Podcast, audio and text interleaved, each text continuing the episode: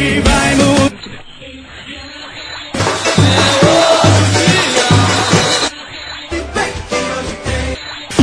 Hoje, hoje tem!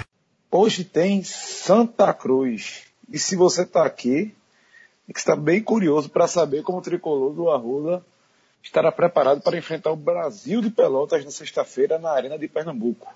Eu, Rafael Brasileiro, estou aqui com o meu amigo Lucas Fittipaldi e a gente vai falar um pouquinho desse duelo aí pela 12 rodada, tricolor buscando voltar a vencer após quatro jogos sem saber o que é somar três pontos.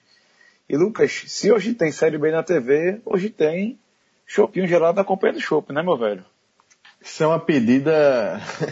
é uma pedida e tanto, viu? É até uma concorrência desleal, viu? Com, com, com o jogo na Arena Pernambuco. Mas calma, quem for pra Arena, dá tempo, porque vê só. O jogo é 7h15. Dá Se o tempo. cara assiste na companhia, porque a gente sabe, né? Pra chegar na arena tem um trânsitozinho, pode ser que o cara desista, o cara fica na companhia. Mas o cara foi pra arena, foi para o tricolor, não tem problema. É só voltar, porque a companhia vai estar aberta até mais tarde. O jogo acabou às 10, 10 da noite, meu velho. Dá muito tempo de chegar lá. Se a patroa não foi pro jogo, marca com a patroa, marca com os amigos, vai tomar aquele shopping gelado e começar o fim de semana com o pé direito. Vai Você comemorar, não- né? É, Vai comemorar. No, no Rapaz, mínimo, no mínimo, vai se lamentar, né? Afogar remagos, então vai comemorar. Mas eu acho que amanhã é, É, de, mas de mas meu comemorar a vitória. depois Amanhã de tomar não. Hoje, hoje. Hoje, calma, hoje. Mas não tem erro, não. O cara tomou aquele chopp geladinho, meu velho. Pediu aquele filezinho com queijo na brasa. O cara esquece de tudo, meu velho. Tudo, tudo, É pra- tudo. Não tem problema. Ou então comemora. É pra comemorar ou pra esquecer. Ali é bom demais. Então é isso aí, galera. Companhia do Chopp, parceiro do podcast 45 Minutos. Lucas, Santa Cruz, sem vencer quatro jogos, decidiu mudar de treinador, trouxe o rei do acesso. E ele disse que gosta de ser chamado assim, por sinal. Diz que se ligar para ele quatro, cinco vezes no dia e falar assim: Olá, rei do acesso, como vai? Ele vai atender todas. Que ele adora ser chamado assim. O que eu gosto de Primeiro. Givanildo. O que, eu gosto de, o que eu gosto de Givanildo, rapaz, é essa sinceridade dele, sabe?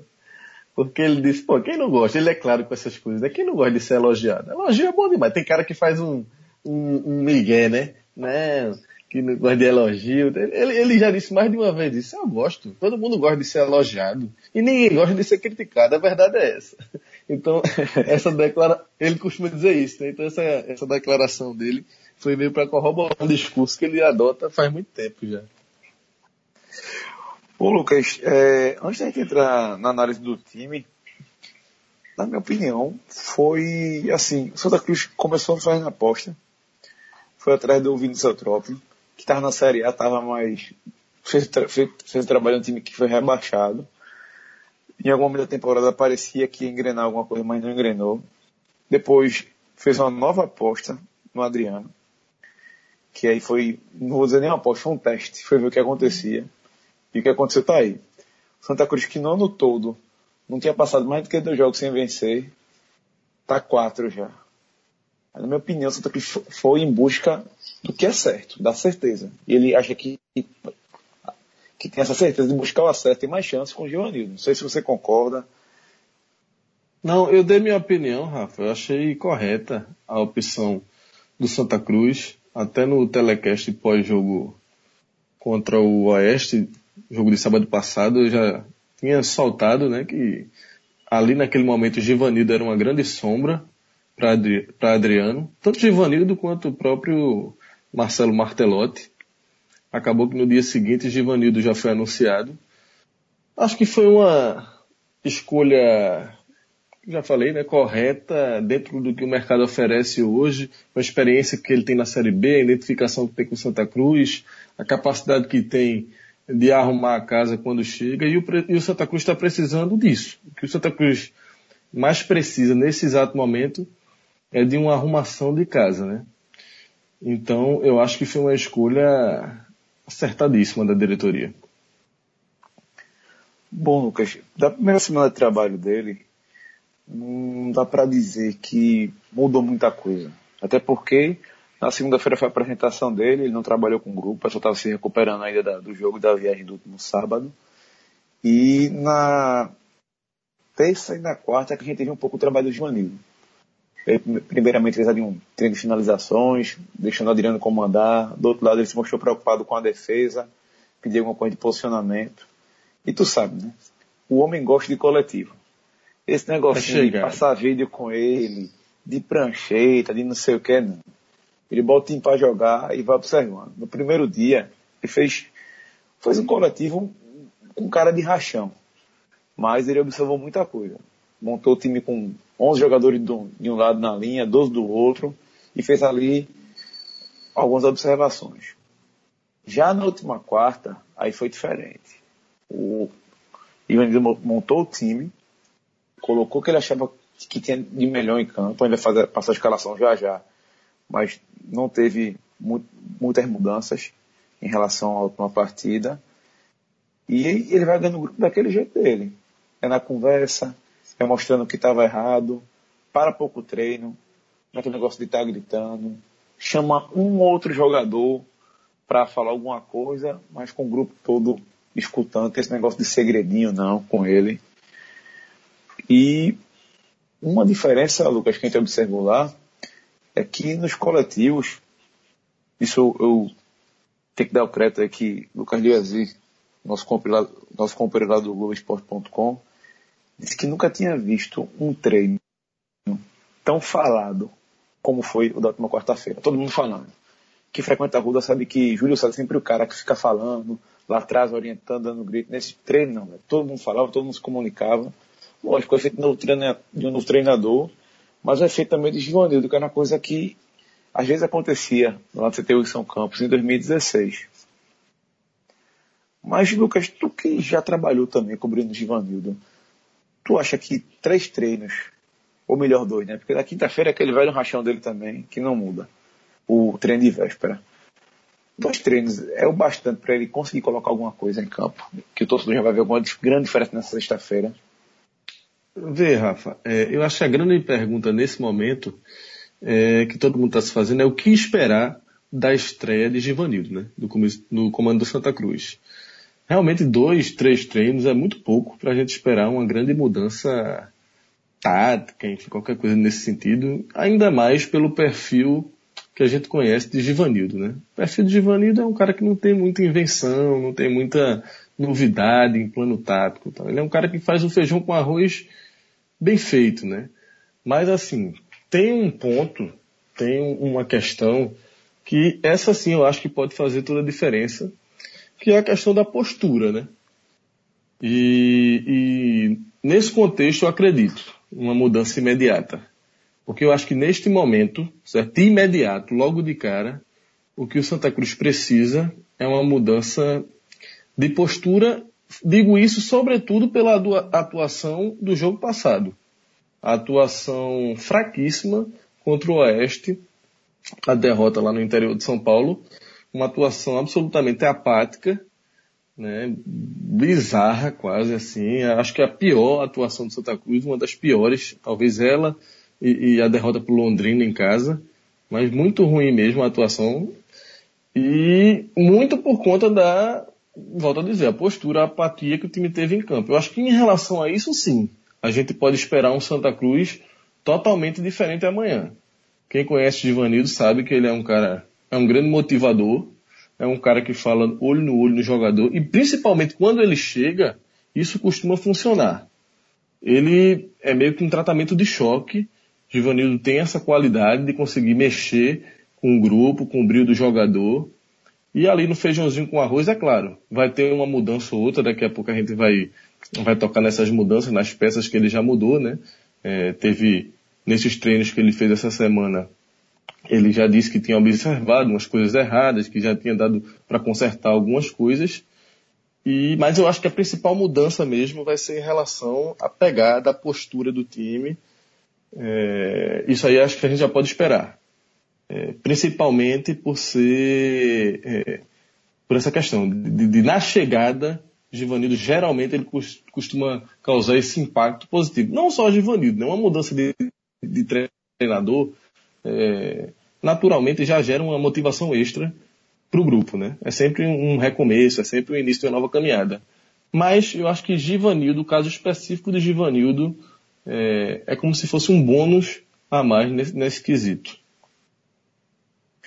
Bom, Lucas, ano passado, quando o Givanildo assumiu o Náutico, ele teve uma sequência muito boa no começo. Não sei se você lembra.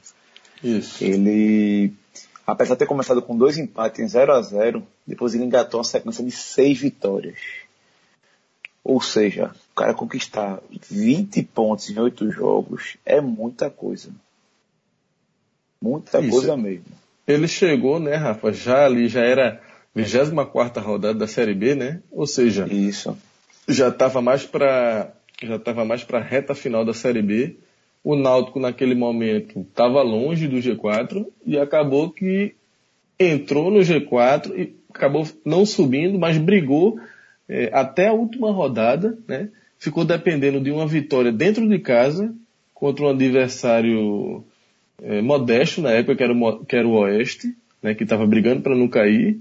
E acabou que por incompetência ali, que Givanildo é, teve sua parcela de culpa até grande naquele jogo, mas foi um jogo que deixou o Náutico fora, né? E se você for olhar para trás, no todo, não pode, não pode se dizer que o trabalho de Givanildo foi ruim, muito longe disso. Foi um trabalho positivo do Náutico que faltou aquela vitória. E que se ele tivesse chegado um pouco antes, tivesse tido uma margem maior de jogos, certamente a chance do Náutico ter alcançado o acesso teria sido muito maior, né? Mas naquele período, que não foi um período longo, com certeza ele conseguiu colocar o Náutico nos trilhos e acabou ficando de fora por conta de um jogo, um jogo tudo, tudo pode acontecer. O Náutico teve uma atuação muito ruim naquela partida e acabou que manchou, né? Porque queira ou não mancha, manchou todo aquele trabalho que ele fez que foi positivo no Náutico.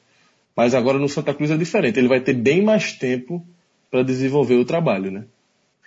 É, e às vezes começa a pesar, Lucas, peça por peça, já que eu tive a oportunidade de, de acompanhar aquele time ano passado, a série bem inteira, e estou acompanhando Santa Cruz agora, tem muita, como é que eu vou dizer, similaridade em alguns setores, mas às vezes eu sinto que o Santa Cruz tem, tem mais qualidade, principalmente na parte ofensiva, do que aquele time do Náutico. E assim, tu sabe que eu adoro dessas coisas de retrospecto, de curiosidade. E tem dois lances que o torcedor do Santa Cruz vai poder se empolgar um pouquinho mais com o Givanildo. Além de ele estar assumindo o clube com um pouco mais, mais tempo do que ele assumiu o Náutico, ele pegou o Náutico também numa situação bem similar que o Santa Cruz está agora.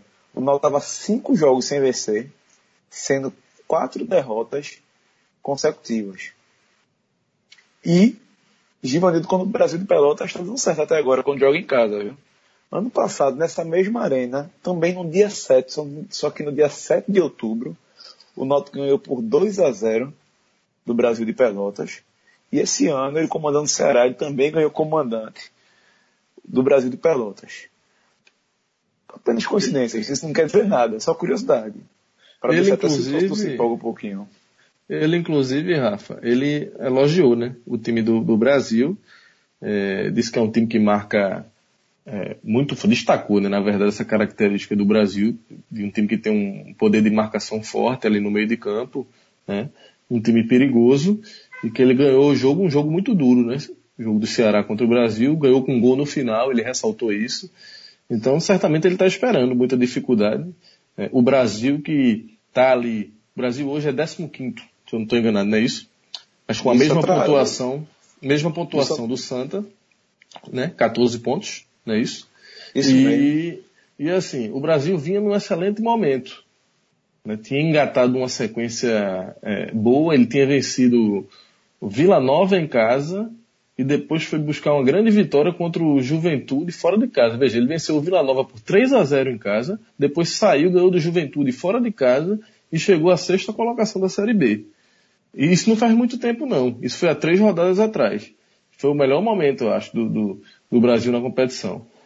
Só que nas duas rodadas seguintes vieram duas derrotas, né? É, acho que uma decisão, Rogério Zimmer, Zimmermann, treinador, é, tomou uma decisão que está sendo questionada até hoje, de ter poupado sete jogadores no jogo contra o Inter, né? Porque depois dessa sequência que ele teve de duas vitórias, e vitórias é, simbólicas, né? Contra dois times que estão na parte de cima da tabela, no G4, Aí ele pegou o Inter em casa e poupou sete jogadores por conta de desgaste, de secar, enfim, ficou uma coisa meio. Acabou que perdeu o jogo para o Inter, depois saiu, perdeu para o América fora de casa e despencou de sexto para 15 quinto lugar. Né? Então a Série B é muito, todo mundo muito junto, todo mundo muito dinâmico. Mas esse time que hoje é 15 quinto já demonstra que não é bobo, né? Não é um time é, teve outra vitória fora de casa, ganhou do CRB fora, então é um time que o Santa Cruz está atento, certo? Acho que o Santa Cruz é favorito para a partida, mas não, não espere um Brasil de Pelotas bobo, não. Lucas, vamos falar, já que você falou do Brasil de Pelotas, vamos falar, falar logo da escalação dele aqui antes de ir para a escalação do Santa. O Zimmermann não vai ter o Evaldo, João Afonso, estão suspensos, e também vai contar com Marlon, Elias e Ney, que estão ou lesionados ou naquela fase de transição que, para mim, é a mesma coisa. Está podendo ser utilizado é, por problema físico ou médico. E provavelmente ele vai vir com Eduardo Martini, Vender, Leandro Camilo, Teco e Breno.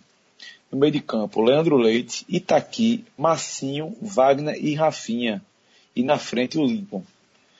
Isso não é aquele Itaqui, não, né? Pelo amor de Deus. Rapaz, não, não, pelo amor de Deus. Não, não, vamos, não vou nem falar para ter esse risco, mas eu creio que não. Eu acho que não é, não. Aquilo ali já não é deve é estar aposentado há muito tempo. Não, não é possível, velho. Não é imaginasse.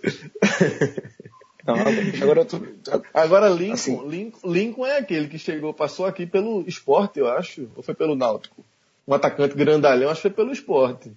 Ou o esporte ia trazer, meu Deus. Agora me deu uma dúvida. Lincoln, atacante, deve ser esse. Ele, ele jogou muito tempo no interior de São Paulo, um atacante bem alto, força física. É, eu acho que é esse Lincoln. Porque atacante, centroavante com esse nome não é muito comum, né? Então eu acredito que seja o Lincoln que ou eu agora me pegou essa dúvida. Eu não sei se o cara chegou a jogar aqui ou se ele estava para ser contratado. Eu acho que ele jogou aqui. Eu estou na dúvida se foi Náutico ou Sport. O Itaqui não é aquele não, tá? Que ele tem 29 anos, só se aquele não, Itaqui, Itaqui tiver, tiver tomado a fórmula. Agora, o Itaqui não é Lincoln, o Lincoln, Lincoln tem 33 é. anos e passou pelo esporte mesmo em 2009, ele mesmo. Passou, aí, é ele, é ele. Atacante grandalhão, tal. É perigoso. Jogou o primeiro, jogou o primeiro semestre o Paulista pelo São Caetano, a Série B de São Caetano, Paulista no caso, né? Isso. E aí tem, tem que ficar de olho nele. Ele tem quatro gols já na Série B, viu, meu amigo? Não, ele é, é perigoso, é um cara muito grande, muito difícil de, de, Não é um cara fácil de ser marcado. Tem muita força física, enfim. Tem, faz gol, enfim.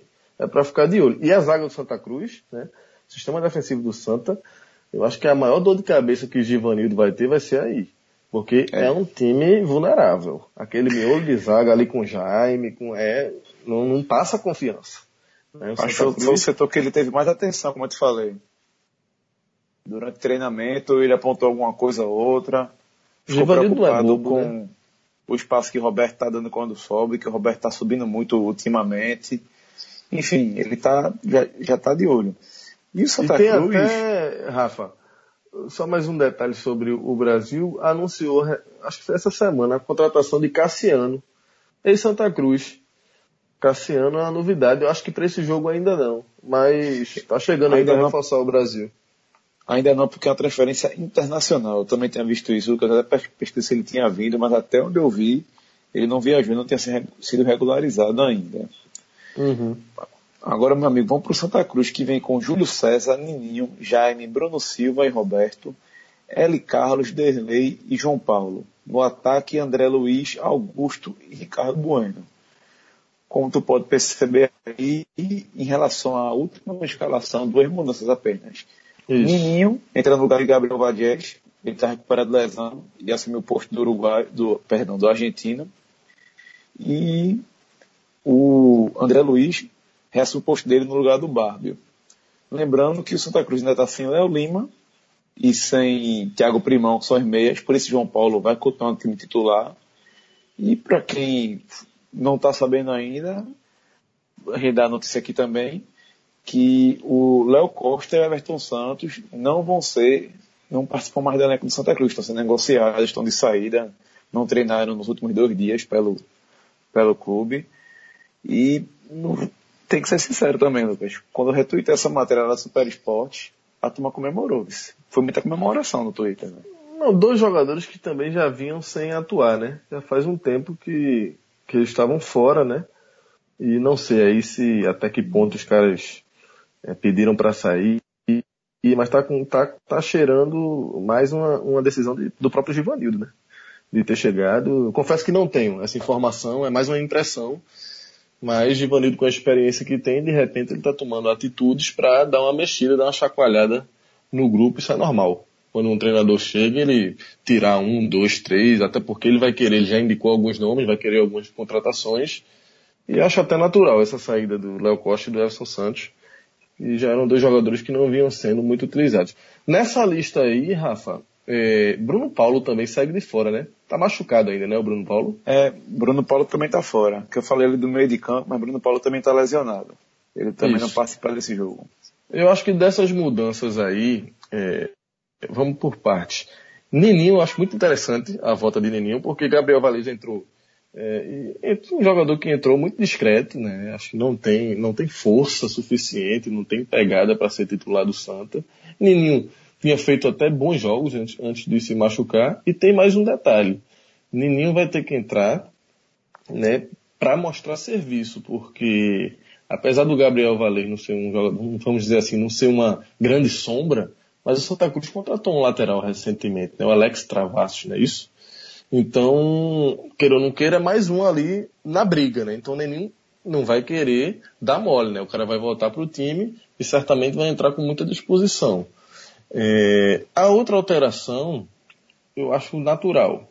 A saída de, de Bárbio e a volta de, de André Luiz. Bárbio, ele tinha feito, tinha entrado muito bem naquele jogo contra o, Figueirense, no segundo tempo, mas quando entrou como titular foi muito mal, assim como todo o time na derrota para o Oeste. Né? Ele opta por deixar Augusto na equipe, né? já que, que Bruno Paulo também está fora. Entre Augusto e, e, e Bárbio, ele escolheu Augusto.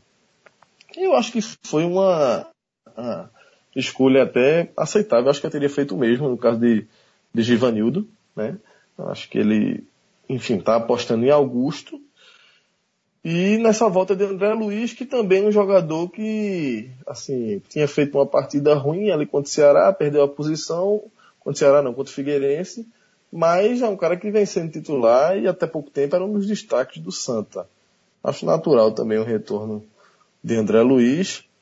E acho que um jogador que vai precisar mostrar que esse sim está ganhando mais uma chance, né, assim como Augusto, mas que vai ter uma grande oportunidade de, de, de mostrar como titular, né, é João Paulo. Porque João Paulo, vamos dizer assim, ele é o substituto de Léo Lima, né, que está fora por, por lesão. Ele já foi muito mal no jogo passado contra o Oeste. E agora ele tem a chance de, enfim, como titular, render o que ele vinha rendendo em alguns jogos quando ele entrava no decorrer da partida, né, no segundo tempo. É outro jogador que vinha entrando bem no segundo tempo, mas como titular também anda devendo. Então a oportunidade aí para Augusto, para João Paulo, para Nininho que está voltando. E com certeza os caras vão querer correr demais para mostrar serviço para Giva, né? Professor novo, o cara não vai querer vacilar, não. É, porque, Lucas, concordo. Só, vou, só para finalizar aqui, o João Paulo tem a oportunidade que o Barbie já teve de provar que não é um jogador de segundo tempo, porque Barbie vai estar com essa pecha já, jogador de segundo tempo. Usar a camisa 18 ali, 17 eternamente, porque é um cara que vai entrar só para dar correria. Porque quando entra de começo não funciona. João Paulo o tem próprio... a chance de não ficar com isso. O próprio Augusto também, eu acho que se encaixa nisso aí, viu, Rafa? É.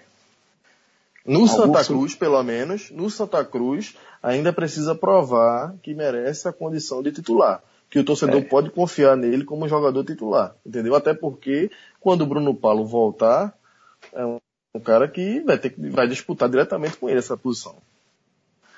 E só para finalizar aqui sobre Augusto, torço pelo Santa Cruz, fique de olho. Augusto tem que aprender a quando entrar ali na linha de fundo, fazer um cruzamento diferentezinho também, por cima, na diagonal para trás, alguma coisa do tipo. Porque só cruza em linha reta, meu amigo. Tá na hora de, de parar com isso. acho que Gil vai ter que chegar dentro da grande e fazer, meu amigo, toca para trás também. Porque é, vai ter que, tá faltando vai ter que, vai ter que produzir mais. E ainda, Rafa, é, teve promoção de ingresso, né? Eu acho que amanhã até duas da tarde, ingresso mais barato, né? 10 reais. É, tá, tá repetindo aquela promoção do primeiro jogo na Arena de Pernambuco, que ali do setor no leste inferior, no, perdão, no sul, no sul inferior, 20 e 10 reais. Ou seja, você tem que chegar junto, né? Só se não paga em vários setores.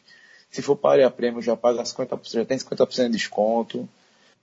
Assim, público, assim, torcida para aí a gente sabe que tem. Pode ser que a torcida que horário atrapalhe um pouco, Na colocar a né? distância. É, mas venha só, é estreia treinador novo e o time precisa Isso. vencer. Então a torcida chegar junto. Chegar junto até porque, Rafa, é isso que a gente já falou aqui. Marca um recomeço do Santa. A sequência que vem pela frente é boa. O Santa Cruz com uma vitória hoje, ele tem tudo para engatar uma boa sequência, descolar e voltar a brigar ali diretamente pelo G4, né? Eu já falei isso aqui umas 200 vezes, que ainda tenho muitas dúvidas sobre o campeonato que o Santa Cruz vai fazer, né? Ainda tenho muitas interrogações se o Santa Cruz realmente vai ser um forte candidato ao G4 ou se vai ficar ali mais pelo meio de tabela. Mas é inegável que hoje é uma excelente oportunidade para iniciar uma, uma arrancada aí nos próximos jogos. É isso aí, Lucas. Só lembrando que a partida vai ter a arbitragem de Marielson Alves Silva e os assinantes são Marcos Web Rocha de Amorim e José Carlos Oliveira dos Santos. A partida, como a gente já falou, começa às 19h15 lá na Arena de Pernambuco e hoje tem Santa Cruz. Forte abraço, galera. Até a próxima. Tchau, tchau.